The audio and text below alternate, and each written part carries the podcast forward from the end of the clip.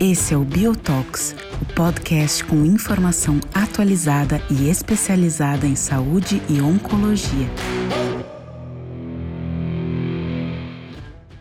Olá a todos, bem-vindos a mais um Biotalk. O meu nome é Igor Morbeck e eu sou médico oncologista no Hospital Sírio-Libanês em Brasília e sou sócio fundador da Bio Brasília Information Oncology. E hoje nós temos aqui um assunto extremamente importante e, na verdade, um assunto inovador em oncologia, que é tratar do Patient Reported Outcome. Uma tradução litoral para o português seria os resultados reportados pelos pacientes. E para falar um pouco sobre isso, destrinchar esse assunto, né, principalmente para aqueles que não estão familiarizados com esse tema, eu convido aqui uma especialista nesse assunto, que é a doutora Alessandra Morelli. Doutora Alessandra Morelli é uma oncologista bastante conhecida, ela que trabalha no Hospital Moinho de Ventos e dedica a sua assistência ao tratamento de tumores femininos, e ela é também cofundadora de uma startup de tecnologia e saúde, a TAMI. É, muito bem-vinda, Alessandra. Muito obrigado pelo aceite do convite do, desse Biotalk. Muito obrigada, Igor. É um prazer conversar com vocês e com os ouvintes de vocês. Eu acho que vai ser uma conversa muito interessante, uma troca muito bacana que a gente vai fazer hoje. Muito obrigado. Bom, só introduzindo então o assunto, é, embora esse não seja um tema novo de uma maneira geral, mas para uhum. nós oncologistas, né, há alguns anos atrás, mais precisamente em 2017, nos chamou uhum. a atenção, numa apresentação da plenária da ASCO, de um estudo randomizado que uhum. olhava exatamente para um relato de pacientes. Na verdade, esse estudo, que tinha aí pouco mais de 750 pacientes e foi desenvolvido no Memorial, em Nova York, ele olhou exatamente para pacientes que estavam em quimioterapia para diversos cenários, câncer de mama, câncer de pulmão, por exemplo, e ele randomizou os grupos, um para fazer reportes numa plataforma via web dos sintomas apresentados do tratamento e da sua doença, e o outro foi o grupo controle de um padrão de consulta normal. E o que chamou a atenção, né, Alessandra, na época, para uhum. todos nós, e isso gerou bastante discussão, foi um ganho uhum. de sobrevida global de quase seis meses para o grupo que uhum. teve exatamente essa avaliação em questionários específicos de sintomas. Né?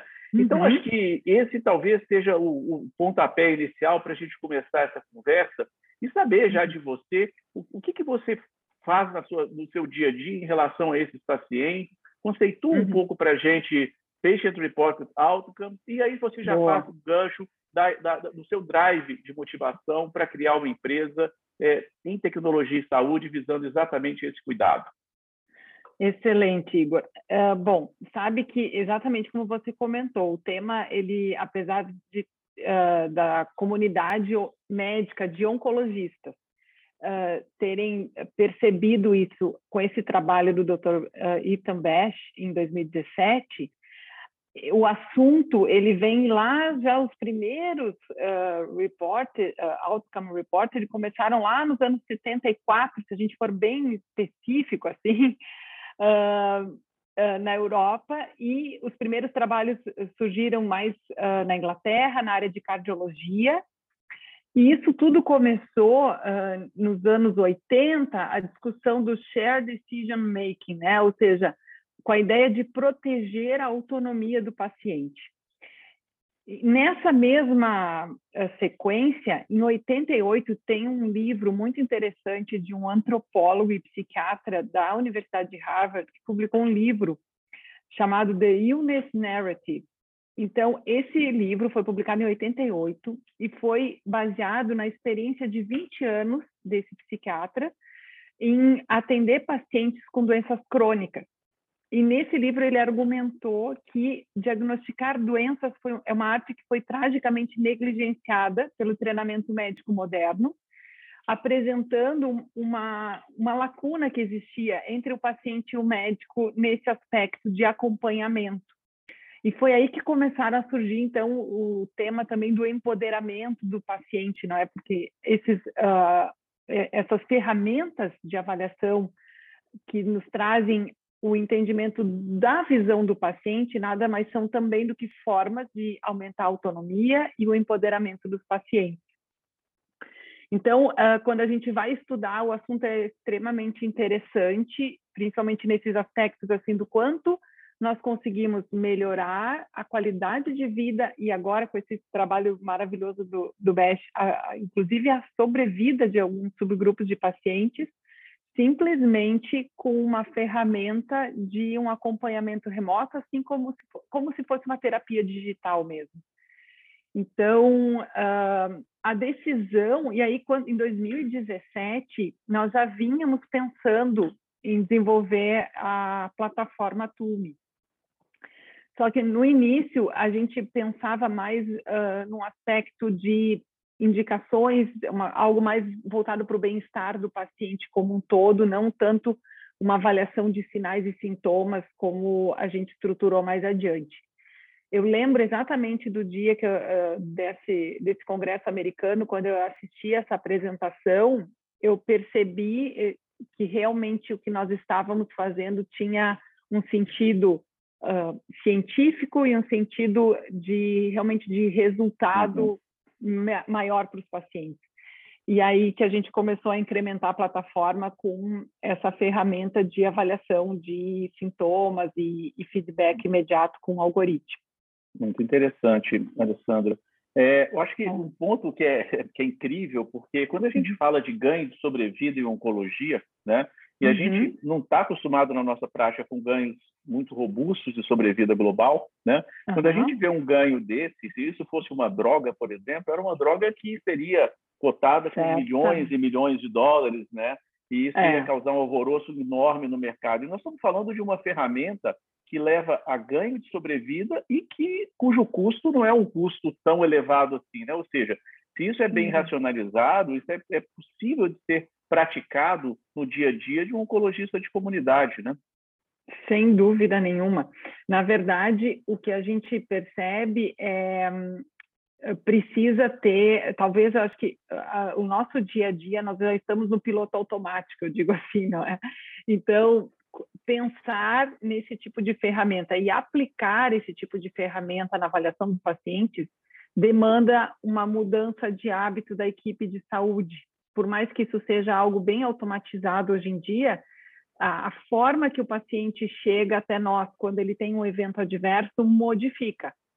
Quando nós não usamos esse tipo de ferramenta, o paciente ou ele vai nos avisar uh, de alguma maneira pelo WhatsApp, que isso é algo que até é, é, fora do Brasil é impensável, mas aqui existe muito, ou uhum. esse paciente vai direto para uma emergência. Só que aí o que, que acontece? Ele vai quando ele imagina que esteja numa situação crítica. E muitas vezes ou ele vai por ansiedade, porque ficou com muito medo que aquilo seja algo grave, ou ele vai quando uma situação já está uh, incontrolada por ter negligenciado, digamos, uma diarreia por cinco dias. Então, a, a, a forma, uh, quando a gente implementa um sistema desses, nós precisamos modificar um pouquinho esse processo. Quem é que vai monitorar o dashboard, quem é que vai receber essas notificações, qual vai, quais serão as atitudes tomadas frente às notificações. E uma vez implementado, o que a gente vê é que a qualidade de vida do médico melhora muito também. Porque não é? Porque a gente a gente recebe as informações estruturadas, já com graduações uh, que são internacionais, e, e, quando se vê o paciente, a gente tende a identificar os sintomas precocemente, reduzindo o risco de complicações. Então, é, não é? Precisamos só uh, ter essa mentalidade de uh, absorver coisas novas e de ter a oportunidade de aprender algo novo, que não é nada difícil, mas é só uma mudança de hábito mesmo. Exato. E, Alessandra, falando aí dos tipos de ferramenta de mensuração, é, uhum. a gente uhum. sabe que existem vários, né? Plataformas uhum. web, às vezes um QR Code, um próprio aplicativo. É, explora um pouquinho é, todas essas, essas, vertentes aí. O que, que você Boa. acha que seria algo mais aplicável na realidade cultura brasileira? Boa. Então, assim, primeiro que uh, a gente pode classificar essas ferramentas pelo, pelo aspecto de qual é o tipo de outcome, de desfecho que nós estamos medindo. Então, a gente tem desde desfechos, por exemplo, afetivos e cognitivos, que têm relação com o entendimento dos pacientes, com a satisfação, com a confiança deles no tratamento. A gente pode ter outcomes de comportamento, ou seja, o quanto esse paciente é aderente ao tratamento, a, o compartilhamento de decisões de tratamento, que tipo de comportamentos de saúde esses pacientes têm, e os outcomes de saúde propriamente ditos, que são essas, esses acompanhamentos de sintomas, de qualidade de vida e acompanhamento psicológico. Inicialmente, todas essas ferramentas eram simplesmente um questionário no papel mesmo, onde a pessoa preenchia uh, dentro do hospital. Hoje em dia, existem desde questionários via web, então, que foi o caso desse trabalho do Bash. Então, os pacientes eles respondiam um questionário uma vez por semana, até uh, quiosques, por exemplo, dentro das instituições de saúde, onde o paciente ele pode entrar e já faz um registro no próprio quiosque dentro da instituição. E mais recentemente, os aplicativos, onde o paciente preenche, uh, baixa um app, que pode ser tanto um app de loja, uh, Google, Store, Google, Google Play, eu me confundo, Google Play, App Store, e, uhum. e, e, mais recentemente a gente tem também os web apps, não é? Então, o paciente ele, fa ele faz um preenchimento desse formulário através de um aplicativo, e as equipes de saúde podem monitorar os pacientes através de um dashboard, como é o caso do TUME. Uh, tem algumas ferramentas também uh, que fazem um pouquinho uma combinação disso, por exemplo, uh, o estudo do eRapid, que foi um estudo baseado no do Bash, feito na Europa, eles utilizaram um, como se fossem um, uns formulários via web. Então, era um site onde o paciente preenchia essas informações. Uh, e mais recentemente, nós, uh, nós temos inclusive a adoção de wearables associados a tudo isso. Então, além do paciente relatar o que sente, através de uh, relógios ou outros tipos de devices que estão conectados ao paciente, nós conseguimos identificar também os sinais vitais e algumas medidas mais objetivas de saúde dessa, dos pacientes em tratamento. Muito interessante. Alessandra, é, hum. recentemente a empresa de vocês ganhou uma premiação nos Estados Unidos e chama atenção uhum. porque uma empresa brasileira ganhar uma premiação fora em uma área de uhum. tecnologia é porque realmente isso é inovador, né? Conta um pouquinho uhum. o que, que vocês fizeram é, é, como experiência pessoal sua e, o que, foi assim, o, hum. o diferencial para vocês levarem esse prêmio lá? Então, foi realmente foi uma experiência uh, sensacional e, na verdade, foi um programa de aceleração. Uh, existe uma aceleradora no, em San Antônio, no Texas, que a maioria dos oncologistas, pelo menos que tratam mama, conhecem bem. É, é, é uma aceleradora chamada Velocity TX, que é dedicada a startups da área da saúde. Ela não é muito, uh, digamos assim, ela é, ela é recente, ela tem quatro anos, mas uh, San Antônio decidiu, uh, o município decidiu realizar um investimento muito grande na área de tecnologia como um todo. E a Velocity faz parte desse programa. Bom, nós aplicamos para participar desse programa de aceleração entre 140 startups do mundo todo, nós fomos uma das seis selecionadas para participar do programa, que foram seis meses, três meses online e depois três meses presencial. E foi uma experiência muito enriquecedora para a gente, porque uma coisa é nós olharmos, nós já estamos habituados né, com as instituições de saúde, até pelas conexões que nós temos na área de pesquisa clínica, muitos médicos já fizeram seu fellow fora do Brasil. Então, o sistema de saúde não é um desconhecido para nós, mas a parte de business, sim. Então, uh, nós aprendemos todos os aspectos regulatórios e, e comerciais dos Estados Unidos nesse programa, e a participação no programa tinha um concurso que finalizava com um evento chamado Demo Day, onde a gente apresentava o que nós estávamos fazendo para um corpo de jurados extremamente qualificados, tinham uh, pessoas do, uh, do UT Health, né, do Texas Institute of Health, que é super respeitado, outras, outras aceleradoras, etc. Muito bem. Então, assim, nesse programa de aceleração, a gente, uh, nós fomos, finalizamos com a premiação de 25 mil dólares e, e, e fizemos várias conexões. Obviamente, uh, o que, que a gente aprendeu ne, nesse sentido lá nos Estados Unidos? Que para nós entrarmos nos Estados Unidos, nós precisamos uh, fundamentalmente passar pelo FDA. Então, existe um processo agora, então a ideia, a gente já tem algumas conexões para fazer um primeiro estudo clínico com a nossa plataforma já na língua inglesa nos Estados Unidos, e já temos todo o caminho, já entendemos qual é o caminho para receber essa aprovação do FDA. E, e, estamos com a empresa já registrada nos Estados Unidos, uh, com potencial de receber investimento. Então, foi uma experiência maravilhosa, de muitas conexões, eu acho que foi o um grande aprendizado, e, e, e, realmente nós ficamos muito felizes de, de ter, ter recebido esse reconhecimento.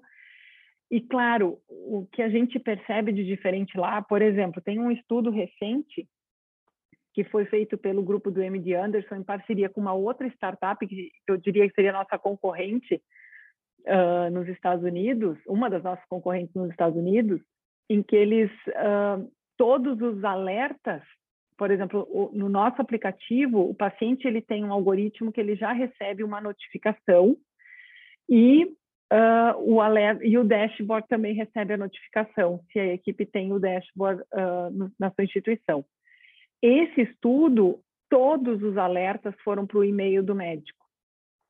E aí a gente vê a questão do liability, não é, uh, nos Estados Unidos. Então, as, as, questões legais lá são muito mais rigorosas do que no Brasil.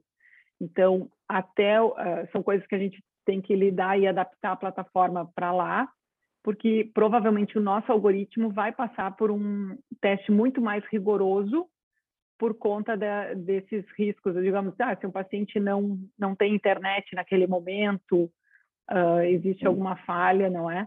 isso pode causar alguma questão legal. mas é, é, não é, mas essas essas questões culturais foram muito foram muito enriquecedoras para nós. Ah, eu não tenho dúvida, fantástica experiência e assim já de, de antemão já parabenizar você e seu grupo por Obrigada. essa iniciativa incrível, né?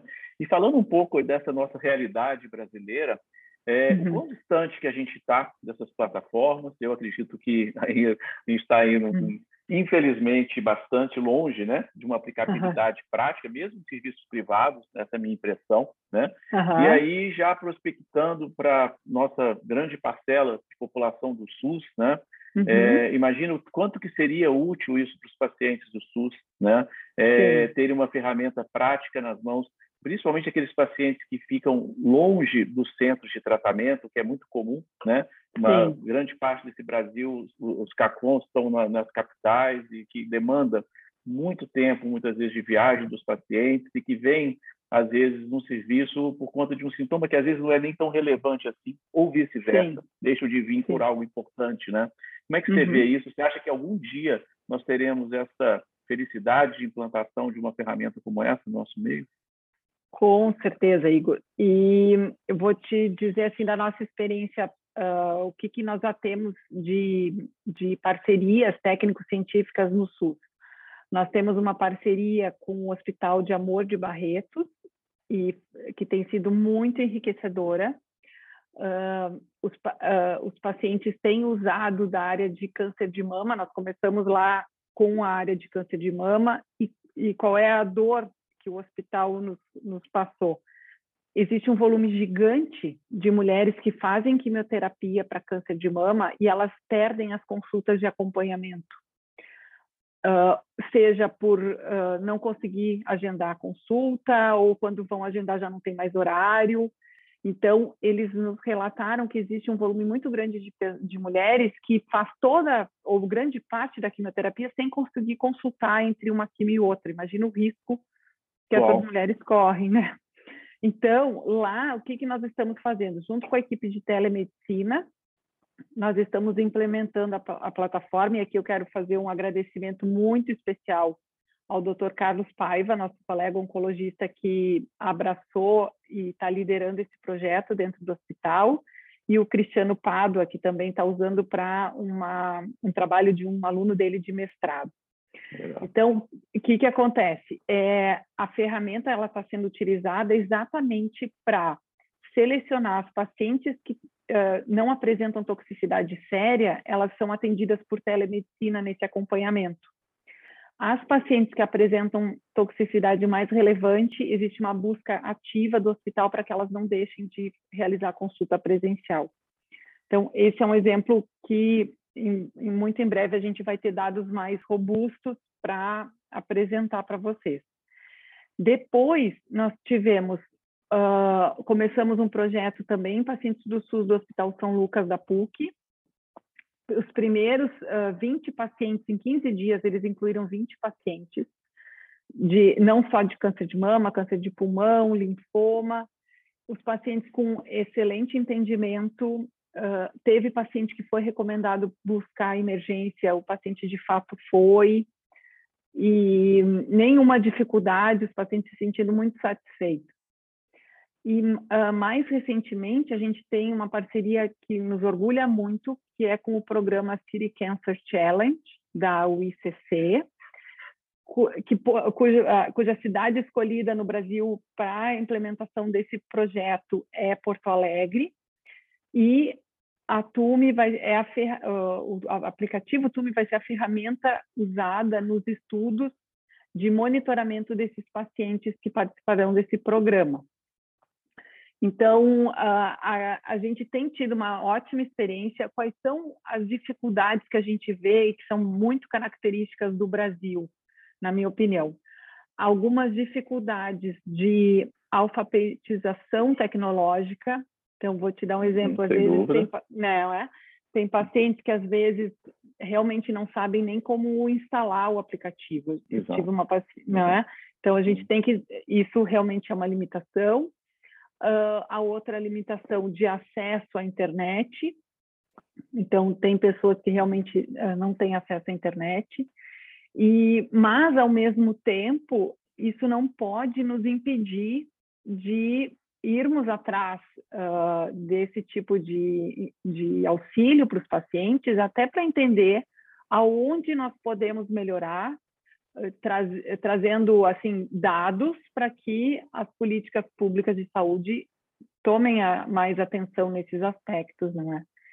Então, então assim, uh, temos muito, eu acho que o, realmente o Brasil tem muito que melhorar nisso, diferente de outros países, mas é um desafio que, que nos deixa assim uh, motivados, sabe? Porque a gente sabe o quanto a gente pode beneficiar essas pessoas.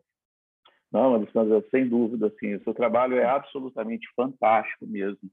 É, e eu gostaria que existisse mais Alessandras hoje no país pensando dessa maneira, sabe, e propiciando esse uhum. acesso diferenciado, extremamente relevante, né, para a nossa prática clínica.